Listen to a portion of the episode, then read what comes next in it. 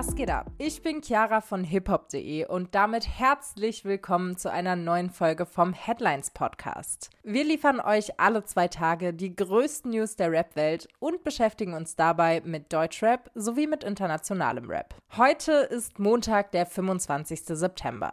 Diese Folge dreht sich unter anderem um das große Aufeinandertreffen von Capital Bra und seinem Ex-Signing Angie. Außerdem sprechen wir darüber, was hinter dem legendären Joyce TV-Interview mit Moneyboy steckt. In Paris wurde derweil der Rapper MHD zu einer zwölfjährigen Haftstrafe verurteilt. Hierzulande befindet sich CR7Z in einem Rechtsstreit. Währenddessen gab die NFL den offiziellen Main Act für die nächste Super Bowl Halftime Show bekannt. Und damit starten wir auch direkt.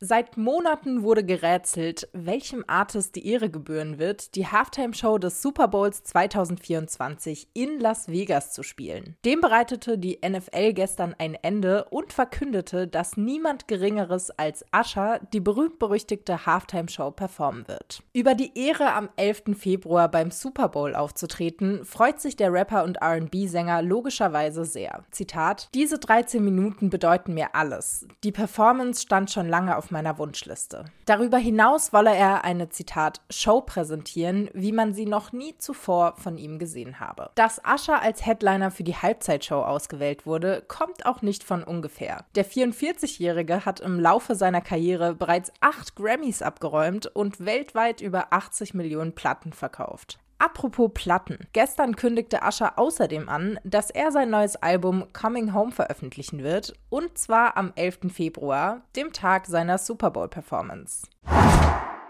Jetzt widmen wir uns einer News aus dem Deutschrap-Kosmos. Schnallt euch an, denn es geht mal wieder um Beef.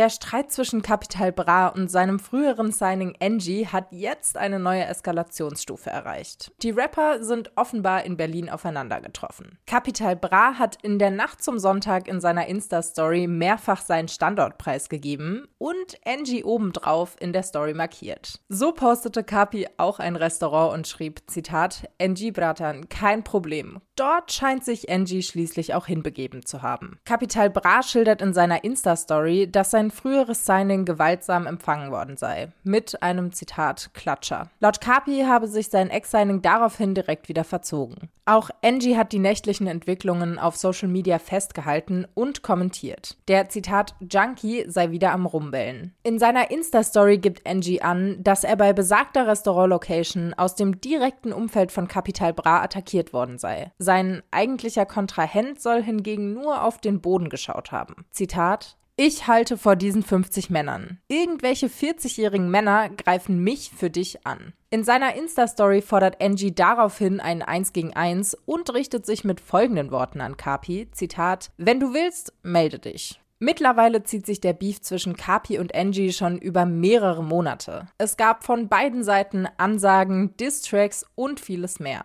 Alles über die Hintergründe des Deutschrap-Beefs findet ihr übrigens auf unserer Website www.hiphop.de. Vielleicht habt ihr es schon mitbekommen. Gestern wurde bekannt, dass der französische Rapstar Steh über ein Jahrzehnt hinter Gitter wandert. Für alle, die sich jetzt fragen, was wird dem Rapper eigentlich vorgeworfen, kommt hier ein kleiner Recap. Der Rapper soll an einer Schlägerei mit tödlichem Ausgang beteiligt gewesen sein. Den Angeklagten wurde vorgeworfen, einen 23-jährigen Mann verprügelt und niedergestochen zu haben. Das Opfer erlag anschließend den Verletzungen. Dabei sollen mehrere Zeugen den Rapstar am Tatort anhand seiner Kleidung oder seiner Frisur identifiziert haben. Auch sei laut den Ermittlungsakten das Auto von MHD in der Umgebung erkannt worden, schreibt unter anderem der Spiegel. Die Justiz geht bei der Tat von einer Auseinandersetzung verfeindeter unter Straßengangs aus. Nach einem mehrwöchigen Prozess kam es jetzt auch zur Verurteilung des Rappers.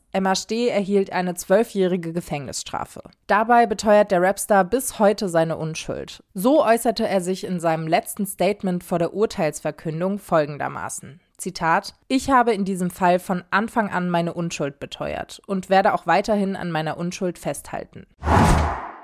Um ein aktuelles Gerichtsverfahren geht es auch bei CR7Z. Gegenüber dem Deutschrapper wurden jetzt Nötigungsvorwürfe erhoben. An der Stelle ein wichtiger Hinweis. Die Vorwürfe gegen CR7Z wurden nie zur Anzeige gebracht. Er wurde in der Folge auch nicht verurteilt und gilt damit nach wie vor als unschuldig. Ein neuer Artikel der Taz legt nahe, dass einige Frauen unschöne Vorwürfe gegen den Rapper erhoben haben. Die waren allerdings nicht das zentrale Thema der Gerichtsverhandlungen am vergangenen Dienstag. Vielmehr ging es hier um den Soziologen und Musiker Daniel H., der die besagten Anschuldigungen offenbar unrechtmäßig weitergeleitet hatte. Den Stein ins Rollen gebracht hat ein Facebook-Post einer mutmaßlichen Ex-Freundin des Rappers aus dem Jahre 2018. In diesem hatte sie CR7Z vorgeworfen, ihr und einer Freundin Gewalt angetan zu haben. Was genau vorgefallen sein soll, schildert sie in besagtem Post, der nach wie vor online abrufbar ist. Daniel H. habe als Reaktion auf den Post weitere mutmaßlich betroffene Frauen ausfindig machen können. Diese haben unter eidesstaatlicher Versicherung von mindestens zwei Vorfällen mit dem Rapper in den Jahren 2016 und 2018 berichtet.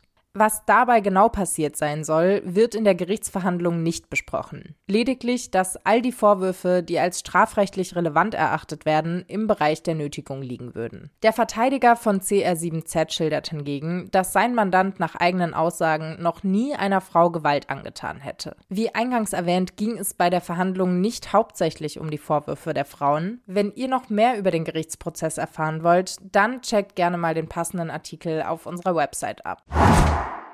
Zum Abschluss der Folge wird jetzt nochmal ordentlich der Swag aufgedreht. Mittlerweile ist es knapp neun Jahre her, dass der Boy der G bei Joyce TV war. Jetzt beantwortet der Boy im Edel Talk Podcast endlich die Frage, die uns allen auf der Seele brennt. Was war da eigentlich los bei besagtem Interview? Moneyboy scheint sich damals nicht allzu sehr auf das Interview vorbereitet zu haben, wie er auf Nachfrage der Podcast-Host Papa Platte und Reese preisgibt. Er erinnert sich, dass er an dem Tag schon weit vor Drehbeginn in Berlin angekommen sei. Um die Zeit bis dahin zu vertreiben, habe er mit Medikamenten Manfred, Hustensaftjüngling und MC Smook, Zitat, abgechillt. Konkret heißt das, sie haben sich ein wenig von dem, ich zitiere, Jim Beam Getränk einverleibt. Nicht so viel, dass er zu Beginn des Interviews bereits vollständig betrunken war, aber genug, dass ihm eine gewisse Heiterkeit nicht abzusprechen war. Er habe an dem Tag nicht wirklich viele andere Termine gehabt und sowieso von Anfang an gewusst, dass es sich bei Joyce TV nicht um das Hip-Hop-Medium handelt, bei dem jeder einschalten würde, um mehr über seine Musik zu erfahren. Was also genau bei dem Dreh passieren würde, das habe er im Voraus nicht gewusst. Aber ihm war klar, dass es kein 0815 Interview werden würde. Zitat: Ich dachte mir, wenn ich jetzt dann schon was hab, soll's irgendwie krass werden, dass es möglichst viele Leute gucken. Außerdem liebe Moneyboy es einfach, Zitat, so zu trollen. Auch im Privaten sei er immer für derartige Späße zu haben, gerade Zitat, wenn man upturnt, trinkt oder Spaß hat. Das sei schon immer Teil seines Humors gewesen. Und das war's auch schon für heute. Mehr Rap News findet ihr auf unserer Website und auf unseren Social Media Accounts. Den Link dazu findet ihr wie immer in den Show Notes. An der Stelle nochmal ein kleiner Reminder. Diese und nächste Woche gibt's die aktuellen Rap News immer montags und donnerstags. Wir freuen uns natürlich, wenn ihr wieder reinhört und wünschen euch einen schönen Montagabend und einen guten Start in die Woche.